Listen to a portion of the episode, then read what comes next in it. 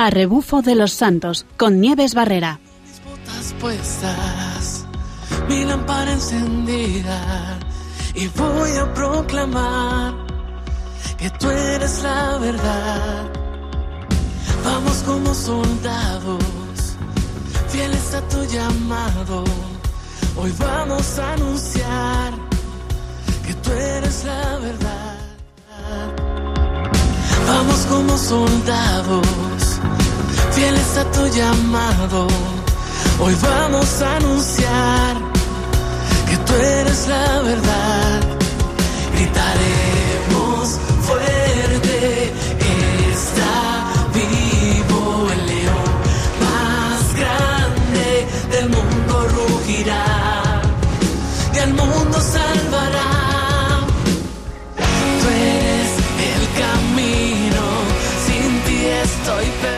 Buenas tardes a todos. Otro viernes más, un viernes muy soleado en el que vamos a proponer un plan, una ruta preciosa que hemos hecho hace poquito y que queremos proponer como siempre con un sentido que va un poquito más allá de lo meramente deportivo. Hoy vamos a contar, como siempre, con Rafa, que nos explica las rutas y nos indica cómo llegar a, a esas metas y a esas cimas. Contaremos con una de las personas que le han acompañado para hacer esta ruta y que nos contará un poquito su experiencia. Y hoy hablaremos de un santo muy especial, un santo que es absolutamente moderno y que puede ser modelo para muchísimos jóvenes de hoy en día.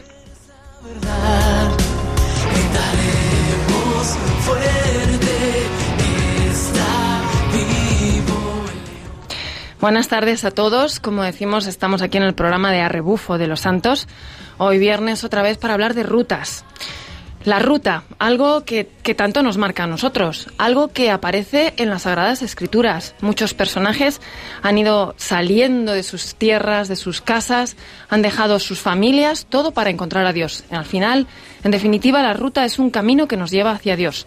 El hombre sale caminando por esa ruta para encontrarse con Dios, con ese anhelo que sale del corazón, esa búsqueda, de la verdad.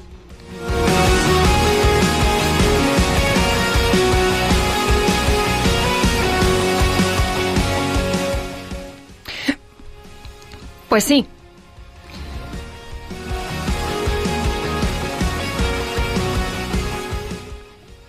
Pues sí, muchos son los, los personajes de la Biblia que se han puesto a caminar. Recordemos a Abraham cuando Dios le dice sal de tu tierra y realmente lo que encuentra al salir de esa tierra es algo maravilloso, es toda esa descendencia, todo ese pueblo de Israel y, Abraham confía en Dios. Moisés también confía en Dios, también le dice saca a mi pueblo de Egipto y se pone en marcha ante incluso ante, ante el miedo, ante las dificultades, pensar el camino que van a llevar. Pues sí, son personajes que, que apuestan por Dios. Y lo hacen caminando, y lo hacen poniéndose a pasar determinadas dificultades, pero sabiendo que Dios está con ellos. Hoy tenemos, como decía, una ruta muy especial. Una ruta muy especial porque mm, desde el principio se, se ha pensado con un sentido religioso. Para ello tenemos, para contarla, tenemos a Rafa. Rafa, buenas tardes, ¿cómo estamos? Hola Nieves, buenas tardes. Muy bien. Bueno, esta, esta ruta la has hecho hace poquito, con lo cual nos puedes hablar en primera persona, ¿verdad? Exacto, sí. Esta, esta ruta la hemos hecho hace poco, así que Bueno, os ya, puedo contar. fenomenal. Pues cuéntanos, cuéntanos cómo ha sido todo este recorrido, cómo es la experiencia y bueno, vamos allá, venga. Bueno, pues eh, hoy, como digo, hemos elegido una ruta que, eh, que nos lleva a hacer senderismo esta vez, por el. Parque Regional de la Cuenca Alta del Manzanares, en el pueblo madrileño de Cercedilla. Ah, muy cerquita, y es muy una cerquita. ruta, sí, pues aquí al lado, en Madrid, Ujú. Así que cerca. Es una es una ruta muy especial, como has dicho, porque la realizamos con la Congregación Mariana Purísimo Corazón de María de Pozuelo y vamos acompañados por un sacerdote. Ah, qué interesante. Sí, eso es. Y bueno, decir que, que el recorrido marcha por, por el espacio protegido más antiguo de la Comunidad de Madrid y uno de los más emblemáticos de la Sierra Madrileña. Es una, es- una reserva natural que constituye el corredor los límites de lo que es el conjunto urbano de Madrid con la Sierra de Guadarrama. Y bueno, este recorrido es ya un clásico de, de todos los senderistas y como no podía ser menos está muy, muy bien señalizado. Es una ruta circular y la distancia viene a ser unos 11 kilómetros con una dificultad moderada, porque bueno, aunque aunque hay partes un poco escabrosas por la cantidad de cantos rodados y también algunas subidas pronunciadas, al final, como digo, no, no son más que 11 kilómetros, que son llevaderos para todo aquel que disfrute de la naturaleza y los paisajes de montaña, donde, bueno, para nuestro recorrido predomina la senda, la pista, sobre todo, y en cuanto al, a lo que es el desnivel, decir que la cota máxima en nuestra ruta ronda los 1.900 metros y la mínima los 1.300. Ujú. Y se puede realizar pues en unas cuatro horas y media, más o menos, yendo tranquilamente, disfrutando del paseo y del, y del paisaje. Vamos, que es que cuando has dicho lo de escabroso me ha asustado un poco, pero no es complicada, ¿verdad que no? No, no es difícil, no es difícil. Es, lo puede hacer eh, cualquier persona. Que- Muy bien, fantástico, para que todos lo to- tomemos nota y podamos hacerla. ¿Y cómo comienza esta ruta? Bueno, pues empezamos en el llamado apeadero de Camorritos, en Cercedilla. Ahí hay un aparcamiento y eh, donde, por cierto, además hay una hermosa ermita de la Sagrada Familia. Mm, Y accedemos directamente eh, a la pista forestal en la vereda de las Encinillas y caminamos hacia el arroyo de la Fuenfría y después el de Navazuela. Y vamos llegando a la conocida ducha de los alemanes, que conocerán muchos, que es una, una pequeña cascada que, que además, bueno, al parecer eh, debe su nombre a las duchas que se daban en ellas los primeros montañeros de la, de la sierra ajá. algunos de los cuales que parece ser que eran de origen alemán, y, pero antiguamente eh, se llamaba chorro del árbol viejo, porque hay un viejo tejo que además actualmente pues sigue creciendo en ella. Qué curioso. Sí. Luego seguimos por la senda llamada Victory y nos acercamos al famoso Mirador de los Poetas, cuyo nombre se debe a una iniciativa que se llevó a cabo a raíz del Premio Nobel de, mm, de, de Poesía de, de Vicente Alexander Qué bueno. y por el que se realizó el Mirador de Vicente Alexander. Además, bueno, también hay, hay otro mira- mirador dedicado a Luis Rosales, otro poeta, y a otros poetas. Y bueno, el objeto de esto era un poco llamar la atención sobre la defensa y el cuidado de la Sierra de Guadarrama. Ah, qué bueno, qué interesante. ¿eh? Ya volvemos también a recordar aquí la encíclica del Papa Francisco que nos hablaba de cuidar la tierra, cuidar la ecología. Sí, sí. Eso es. Así que bueno, hasta este punto, pues llevamos hasta el Mirador de los Poetas unos 5 kilómetros, prácticamente todos de subida, una subida moderada con algunas dificultades, algunas zonas empinadas, sobre todo al final, y antes de la llegada al, al Mirador de los Poetas, de donde se vislumbra, pues ya eh, se vislumbra muy bien el pueblo de Cercedilla y, y la parte y parte de la Sierra de Guadarrama. Y así llegamos al punto más alto de nuestra ruta, que es eh, la pradera de Navarrulaki, que es un- una pradera hermosísima, en donde además ahí fue donde celebramos misa, oficiada por nuestro sacerdote, y donde eh, ya finalizamos la, lo que es la primera parte de la ruta, aunque ya nos quedaba poco. Después de comer, pues eh, tras la misa, eh, desde la pradera esta de Navarrulaque, tan solo nos quedan unos, como unos dos kilómetros en bajada para llegar a nuestro punto de partida. Ajá. Esta parte, lo que es la bajada esta, es la que puede ser un poco más complicada porque es, es bajada con una pendiente importante y hay muchos cantos rodados. Entonces esto Amigo. puede, pues, puede hacer que nos resbalemos y hay que tener un poco de cuidado. Un poco de cuidado y a lo mejor aquí sí que es interesante hablar de que hay que ir bien calzado para hacer este tipo de Sí, rutas. exactamente, eso se me olvidaba, y que es importante pues unas buenas botas de montaña. Y- Y con eso es suficiente. Sí, pensando no solo en uno mismo, sino en los demás, porque si uno se hace daño en un pie, hay que llevarle hacia abajo hasta Exacto. llevarle a casa. Así que esto Sí. es lo que siempre decimos, que hay trabajo, es fraternidad, es pensar en el otro, nos hace pensar en el otro. Sí, todos estamos en el, en el grupo, ¿no? Exactamente. Y bueno, pues hasta aquí llegamos al punto inicial y hasta aquí el camino de hoy, prácticamente. Bueno, un planazo, por lo que veo, bonito, lleno de puntos de interés cultural eh, que nos enseña a respetar la, la naturaleza y, y, y con una misa a mitad de, de, la, de la excursión. Oye, esto, esto pinta muy bien. Ent- yo por lo que yo veo, por lo que me has estado contando, es realmente mm, no es complicada. ¿Para qué tipo de gente puede ser esta ruta? Bueno, pues para gente que incluso que no esté habituada a hacer senderismo, por supuesto cualquier persona que esté habituada a hacer senderismo lo hace sin problemas. Es una ruta que no es muy larga y a pesar de que tiene algunas cuestas empinadas, pues son perfectamente salvables. Y, y para la gente que no hace ejercicio habitualmente, incluso también, ¿no? Con un poquito más de esfuerzo, pero con que puedan andar, pues eh, es perfectamente factible y además el paisaje desde luego lo merece, merece la pena. Desde luego.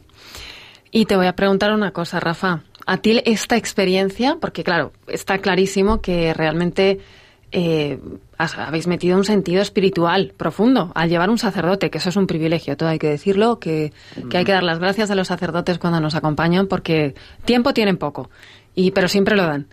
¿Y cómo es esto de, de tener una Eucaristía en, en, la, en la montaña? Debe ser especial, ¿no?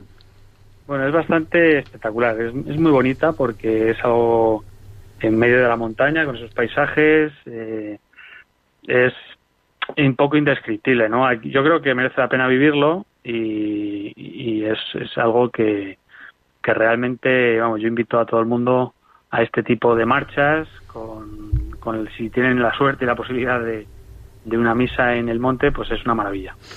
Qué maravilloso tiene que ser, la verdad que debe ser un momento para, para rezar muy bonito. Rafa, muchísimas gracias. Tomamos nota, ¿eh? Está cerquita, eh, bueno, no tenemos que salir por aquí de, la, de, la, de Madrid, así que yo invito a que, a que por lo menos la hagan, aunque es verdad que es una suerte poder llevar un sacerdote, pero si no se puede, igualmente seguro que esto, el observar la creación, nos lleva a Dios y aprendemos mucho, aprendemos mucho durante el camino. Bueno, pues nos ha contado Rafa la ruta, eh, lo que es el recorrido. Pero ahora vamos a hablar enseguidita con una persona que también nos va a hablar de muchas cosas que se viven en este tipo de recorridos en los que lo espiritual es lo importante.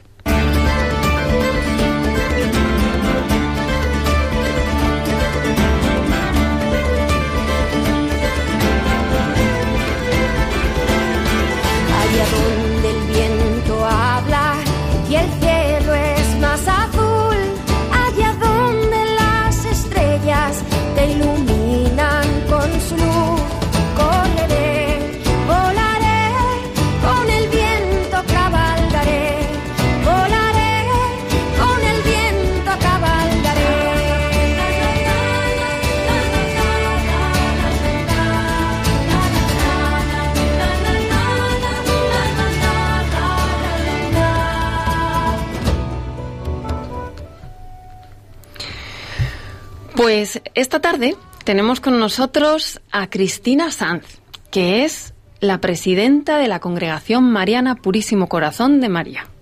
Este nombre, precioso nombre, eh, bueno, ahora luego un poquito más adelante le vamos a preguntar qué significa todo esto. Pero buenas tardes, Cristina. Buenas tardes, muchas gracias.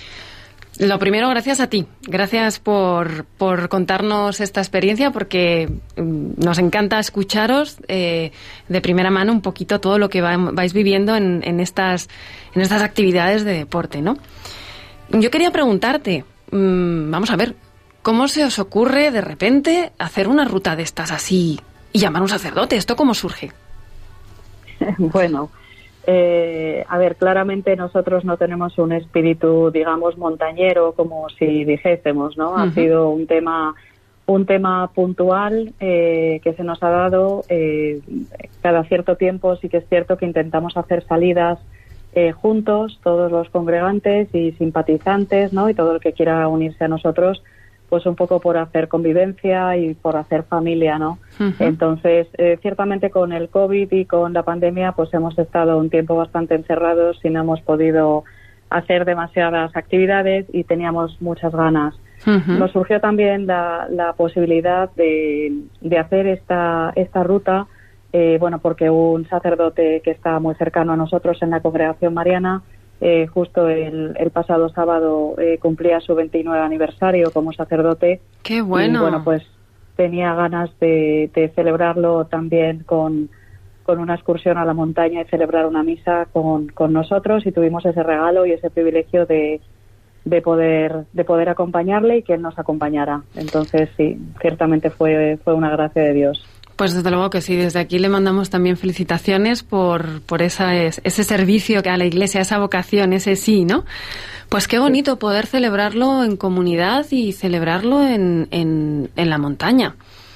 Em, todo esto cambia radicalmente este tipo de actividades, ¿verdad? ¿Cómo, o sea, porque por lo que veo, por lo que veo, por lo que nos cuentas, obviamente, es, em, o sea, cambia mucho una ruta sin más y una ruta con espiritualidad. Sí, ¿Cómo, sí. Cómo puede ayudar esto? Sí.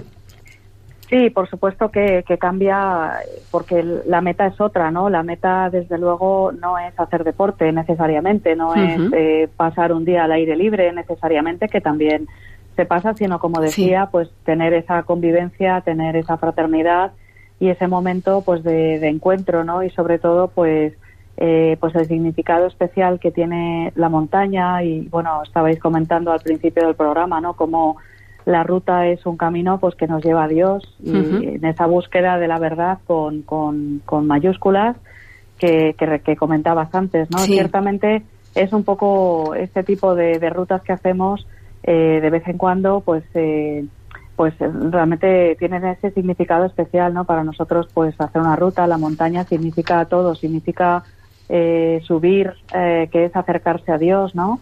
Eh, Ajá. y el acercarse a Dios y ese subir, pues representa muchas veces un esfuerzo, ¿no? Que es un poco el esfuerzo que tenemos en la vida, incluso en nuestra vida espiritual, donde cada uno tiene que poner de su parte, eh, pero a la vez, por supuesto, uno se tiene que dejar llevar por el Señor, ¿no? Y llevar por, por el camino que lleva hacia, hacia la meta, ¿no? En la que perseguimos.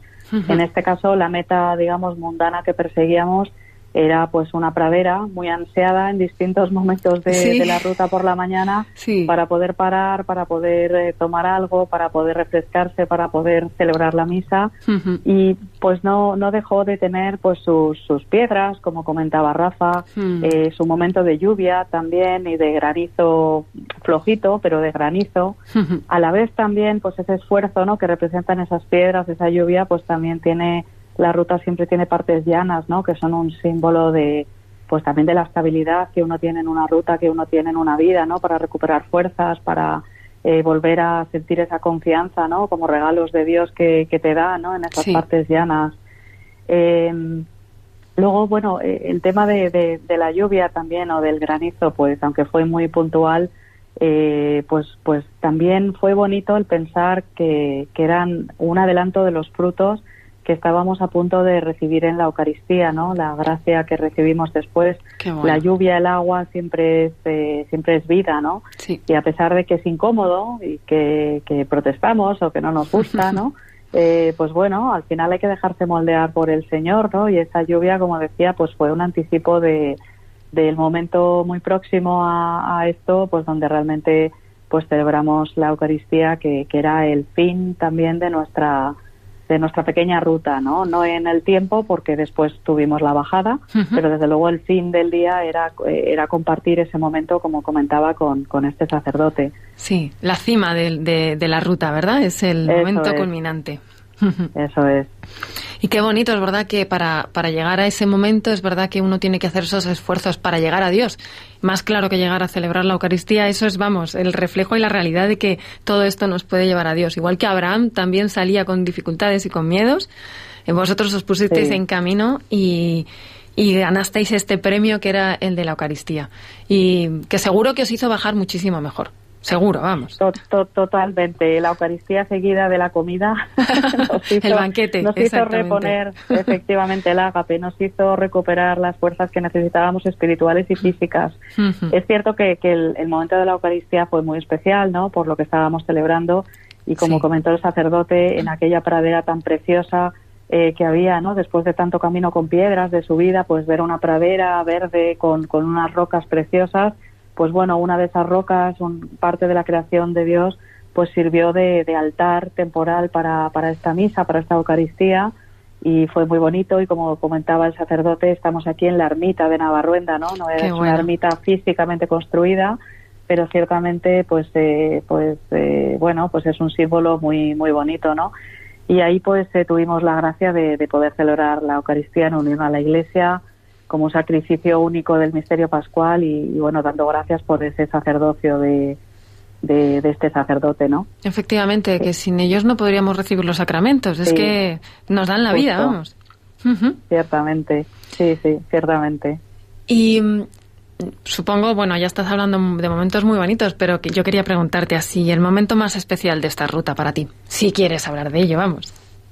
Bueno, momentos especiales hubo muchos. Eh, Fuimos eh, en familia, eh, todas las familias que quisieron, es decir, eh, la ruta tenía un poquito de dificultad, no mucha, pero ciertamente pues, acu- pues nos vinieron acompañando niños, pues a partir de a lo mejor seis, ocho años. Ajá. Bueno, un niño de seis años creo que lo puede hacer ya bastante bien. Ah, qué bien. Eh, entonces, el hecho de hacer eh, esta ruta en familia, eh, pues bueno, hace que, que también la convivencia sea, sea mayor.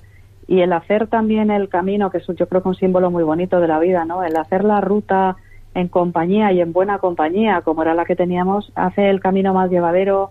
Uno se apoya en las dificultades, pues oye, hubo pues un par de, de vamos, de resbalones, no diría Sí. ni caídas, un par de resbalones, pues bueno, no es lo mismo ir tú solo y caerte que, que estar en compañía de alguien y que, ¿no? Y, bueno, pues sentirte acompañado, no pasó nada, gracias a Dios, pero, pero bueno, pues siempre el apoyarse en las dificultades, el compartir, ¿no? Las alegrías y las penas en un camino es un símbolo muy bonito, ¿no? Y, y vas eh, poniéndote al día, ¿no? De, de, de nuestras vidas, de nuestras cosas eh, durante el camino y yo creo que esa es la parte más más gratificante, ¿no? De, de esta excursión. Sí, y como se da cuenta uno también de que muchas veces eh, nos sobran muchas cosas para, para disfrutar, para ser felices y para hacer comunidad y estar con los, con los más allegados, ¿verdad? ¿Cuántas veces dejamos, o sea, nos hace falta salir de nuestro entorno para darnos cuenta de que hay cosas maravillosas que, ade- además de lo que es la ruta en sí, y luego la posibilidad de vivir la fe, que aquí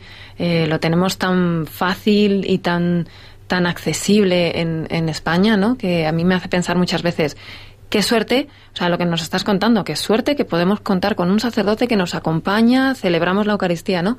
¿Cuántas veces hay sitios en los que no pueden contar ni con un sacerdote en, en meses, ¿no? ¿Cuántas gracias tenemos que dar por todo esto? Sí, sí, ciertamente. Sí, sí. Y estamos hablando de espiritualidad y estamos hablando de una forma de vivir la fe. Y entonces yo quería preguntarte ya a fondo, porque estamos hablando con la presidenta de la Congregación Mariana Purísimo Corazón de María.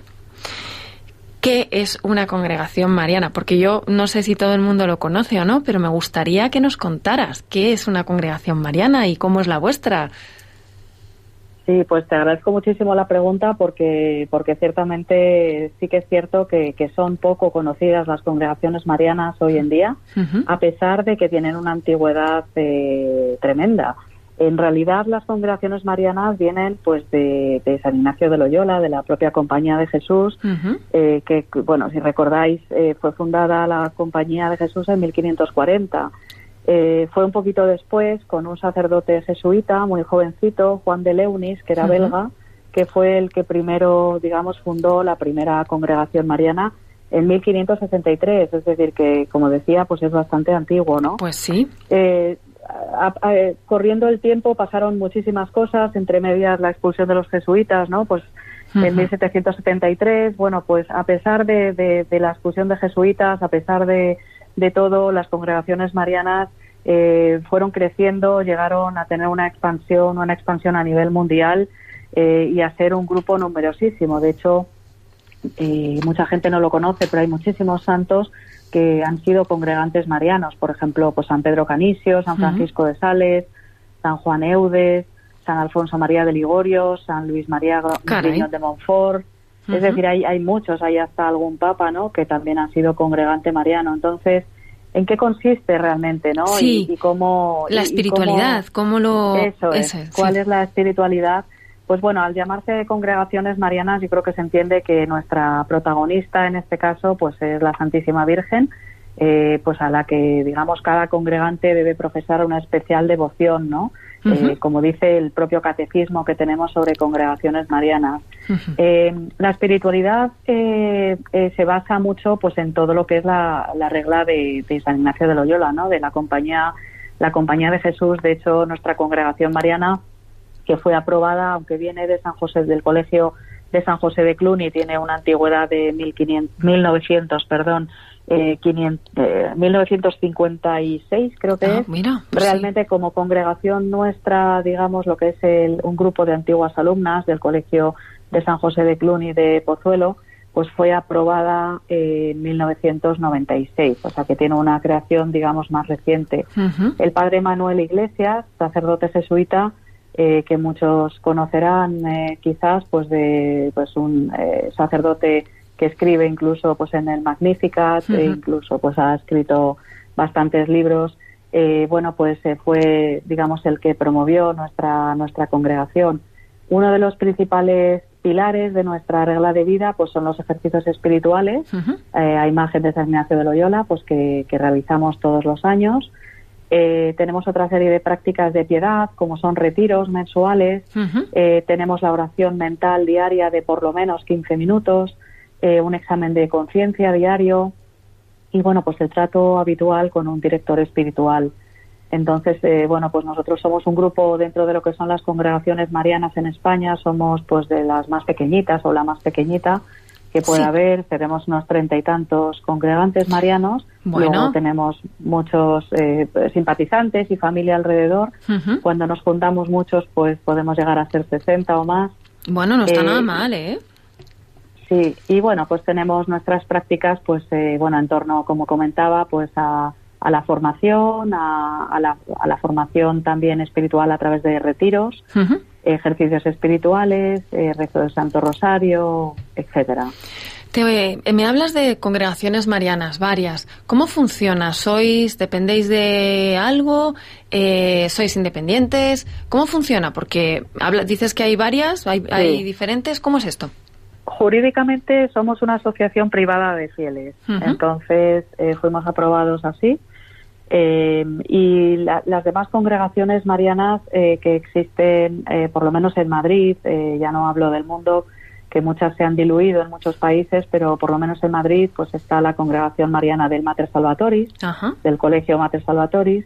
Eh, está la congregación de, de la Asunción, que Sí. es bastante grande y tiene bastantes ramas. Están las congregaciones marianas de los colegios de Hijas de Nuestra Señora en Talavera y en Valdemoro.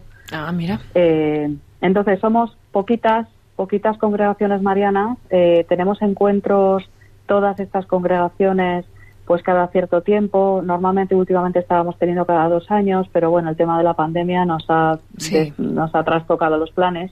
Pero tenemos un una misma eh, regla de vida, una misma espiritualidad y compartimos, digamos, pues las- los mismos fines, ¿no? Y el mismo, la misma devoción y amor a, a la Santísima Virgen. ¿Y mm, tenéis algún tipo, hablas de una regla de vida, ¿es, eh, hay algún tipo de mm, promesa o algún gesto que tengáis así eh, de cara a pertenecer a la congregación?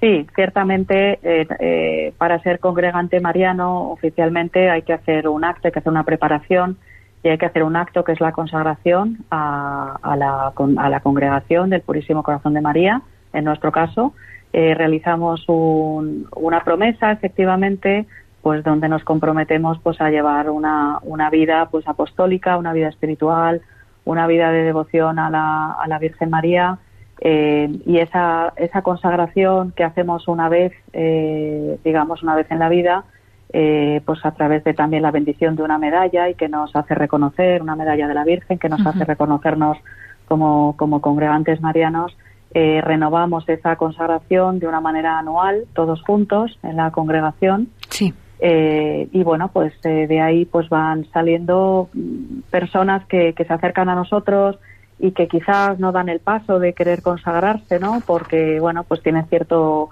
les da cierto reparo, cierta, bueno, no diría yo miedo, ¿no? Pero cierta... Sí, eh, cierto reparo. Respeto, ¿no? Sí, eso es. Sí, cierto respeto, ¿no? Pues por lo que conlleva, ¿no? Cuando uno se compromete, pues, ¿no? Con, cier- con ciertas cosas, pues a, a la Virgen o al corazón de Jesús, eh, pues, eh, pues bueno, es, es algo que es serio y, es- y hay que tomárselo en serio, ¿no? Sí. Hablando del corazón de Jesús, también eh, hace un par de años, como congregación mariana, también nos consagramos al corazón de Jesús, porque ya que nos hemos consagrado al corazón de María, Qué el siguiente bonito. paso ha sido pues que la madre nos lleve a, a Jesús, que al final es el centro eh, pues de todo, ¿no? Entonces Hmm. la madre, por supuesto, la Virgen no es nuestro fin, es, eh, es Jesucristo, ¿no? Y, es la Virgen María la que nos lleva hasta el corazón de, de Jesús. Pues todo una forma para llegar a- al Señor otra vez, una forma de, espiritualidad, de, espirituali- ay, perdón, de espiritualidad que ya muy bonita y sobre todo entregarse a, a la Virgen, que es la que, que nos cuida, ¿no? Que, que vamos a decir aquí en Radio María, que somos, eh, la Virgen está con nosotros, es nuestra jefa, ¿no? Pues hay una manera de hacer que sea la jefa de nuestras vidas, o sea, perteneciendo a una congregación mariana. Pues Cristina, Cristina Sanz, muchísimas gracias por explicarlo. Yo espero que, que, que los oyentes hayan conocido el que no lo conozca y, y bueno, pues que, que, que sepa que está esta forma de espiritualidad, de consagración a la Virgen y de dejarse llevar por ella. Cristina, Cierto. muchísimas gracias por contarnos todo esto y realmente ayudarnos a ver la ruta como una forma de llegar a Dios. Muy bien, muchas gracias a vosotros, gracias a todos. Un Adiós. Abrazo.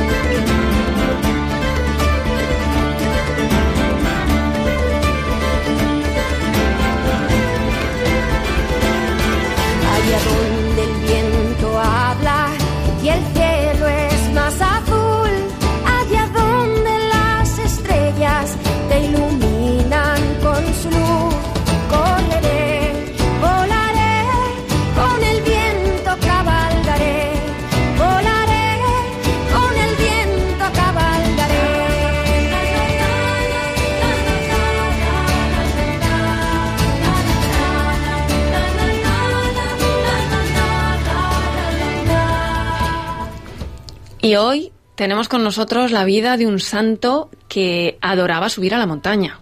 Como he dicho, es un santo joven, un santo que puede ser un gran modelo y, y que además tenía un gran amor a la Virgen y se caracterizaba por rezar el rosario. Esto fue lo que le llevó a entregar su vida a los demás. Para ello hemos hablado con la hermana Carmela del convento de las Dominicas de la Santa Cruz de Vitoria, que nos ha contado eh, la vida de este santo, porque él perteneció a la orden de los dominicos. Y vamos a ver cómo. A ver, hermana Carmela, cuéntanos un poquito sobre la vida de, de Pier Giorgio Frassati. El beato Pedro Jorge Frassati nace el 6 de abril de 1901 en la ciudad de Turín, Italia, y muere el 4 de julio de 1925 en su ciudad natal, a la edad de 24 años, cuando estaba a punto de terminar su carrera en ingeniería de minas. Desde la primera adolescencia cultivó con entusiasmo dos deportes muy gratos a los italianos, el ciclismo y el fútbol. A los 18 años se matriculó en el Politécnico en la carrera de Ingeniería de Minas. Según el mismo joven, el ideal de sus estudios no eran las minas, sino un ideal apostólico seglar. En el año 1922, siendo estudiante universitario, profesó en la Orden Seglar de Santo Domingo, más conocida como Orden de los Dominicos y Dominicas. En ella se puso el nombre de Fray Jerónimo por la gran admiración que siempre tuvo a Fray Jerónimo Savonarola, a quien también se propuso imitar. Murió el 4 de julio de 1925 en brazos de su madre. Fue beatificado por San Juan Pablo II el 20 de mayo de 1990. Es un modelo a imitar por chicos y chicas que pertenecen al movimiento juvenil dominicano y a las fraternidades laicales del- de la misma orden y también de todos los jóvenes de la Iglesia Católica. Bueno, un chico fantástico que además, eh, pues eso, era un gran deportista. Le gustaba el ciclismo, le gustaba subir a la montaña, le, le gustaban un montón de deportes, eh, hacía náutica, etcétera, etcétera. Todo un modelo para nuestros jóvenes. Y tenía muchas virtudes. Hermana, cuéntanos cómo, cómo era él. ¿Qué podemos aprender de la vida de este beato? Pedro Jorge representa al joven cristiano puro, alegre, entregado a la oración, abierto a todo lo que es libre y hermoso, atento a los problemas sociales que llevaba la Iglesia en su corazón, que lleva la Iglesia actual también, un milagro de la gracia divina. Fue un joven profundamente creyente, nutrido del mensaje evangélico, fuerte en su carácter, apasionado en servir a los hermanos y consumado en una gran caridad que le llevaba a acercarse a los pobres y enfermos. El estar siempre alegre fue su gran distintivo como seglar dominico. Su hermana un día le preguntó si estaba alegre y él le contestó, me pregunta si estoy alegre. ¿Cómo no voy a estarlo mientras la fe me da fuerzas? Siempre alegre. La tristeza debe ser barrida del alma del católico. En enero de 1925 escribía que la base fundamental del cristianismo es la caridad los amigos que convivieron con él, cuando les interrogaron para que manifestaran las virtudes que habían visto en Pedro Jorge, al preguntarles por la caridad, todos coinciden. Pero si todo él era caridad. Por las noches, alrededor de la estufa, en la reducida estancia de acampada, todos charlaban y reían hasta muy tarde. Y cuando iba haciendo ya silencio para dormir, Pedro Jorge invitaba a todos a rezar el rosario, que siempre él dirigía. Les decía a los compañeros que podían rezarlo acostados en la litera o metidos en el saco de dormir, aunque él lo rezaba siempre de rodillas. Pues hermana, fantástico este, este ejemplo de virtudes eh, que podemos seguir y que se pueden seguir, que esto es un, un, un beato muy actual, muy, muy recientito. Y pero yo le voy a preguntar, ¿esto cómo lo podemos vivir hoy, a día de hoy, en el 2021? Esto porque esto de la familia dominica, ¿cómo se puede cómo se puede llevar a cabo? La familia dominicana en la cual Pedro Jorge Frassati decide integrarse para vivir esta espiritualidad es una familia muy actual.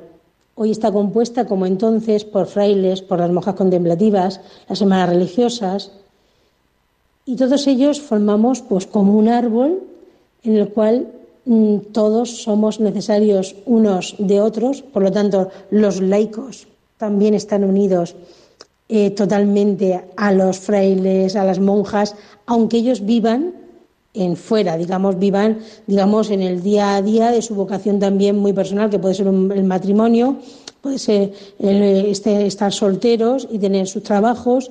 Es decir, cada uno tiene eh, su misión, digamos, en el campo donde se mueve, pero todos, todos pertenecemos a la misma familia dominicana y todos tenemos la misma espiritualidad. Y todos estamos llamados, como dice Santo Tomás de Aquino, a compartir con los demás lo que se ha contemplado. Es decir, todos tenemos que ser hombres y mujeres de oración, como era Pedro Jorge Frassati. Pues, hermana, muchísimas gracias. Eh, es verdad que podemos hacer todo esto súper actual.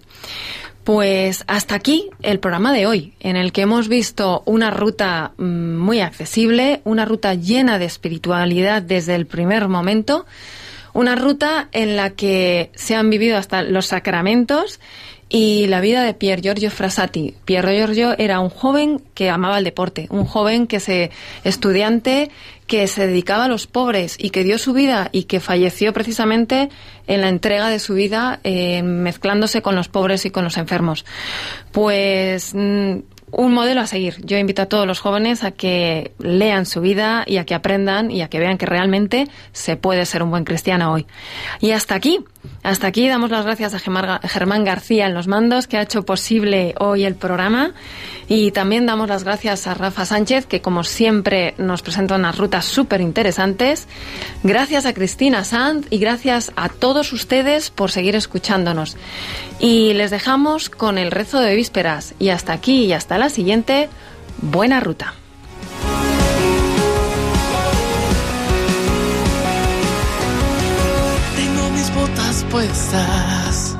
Mi lámpara encendida y voy a proclamar que tú eres la verdad. Vamos como soldados, fieles a tu llamado. A rebufo de los santos, con Nieves Barrera. eres la verdad. Gritaremos